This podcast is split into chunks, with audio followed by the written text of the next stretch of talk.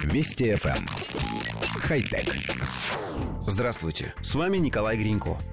На прошедшей неделе некоторые владельцы смарт-телевизоров Samsung внезапно увидели на экранах сообщение «Этот телевизор не может полноценно функционировать в данном регионе».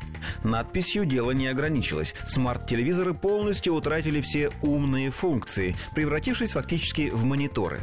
Модели блокированных телевизоров самые разные. Диагонали экранов и наборы функций отличаются, но общее у них одно. Все они куплены на сером рынке. Нечистоплотный поставщик приобрел устройство в другой стране, перевез через границу и реализовал в России.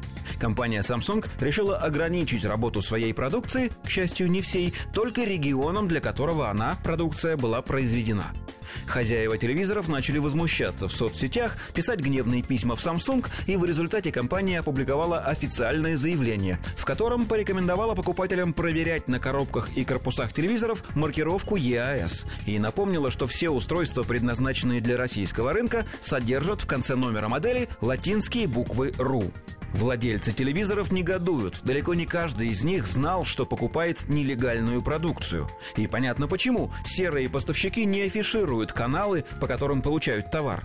В Samsung решили бороться с нелегальными поставками, но пострадавшими оказались покупатели. Они уже заплатили деньги, но внезапно получили товар с сильно ограниченным функционалом.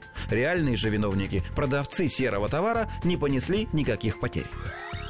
Коллектив редакции нашей программы считает, что при всей противоречивости подобного подхода он, скорее всего, со временем будет применяться повсеместно. Производители бытовой электроники будут, если не полностью отключать, то хотя бы ограничивать функционал техники, работающей не в родном регионе. Все дело в деньгах – Цены на один и тот же товар для разных стран отличаются, а производитель не хочет терять прибыли.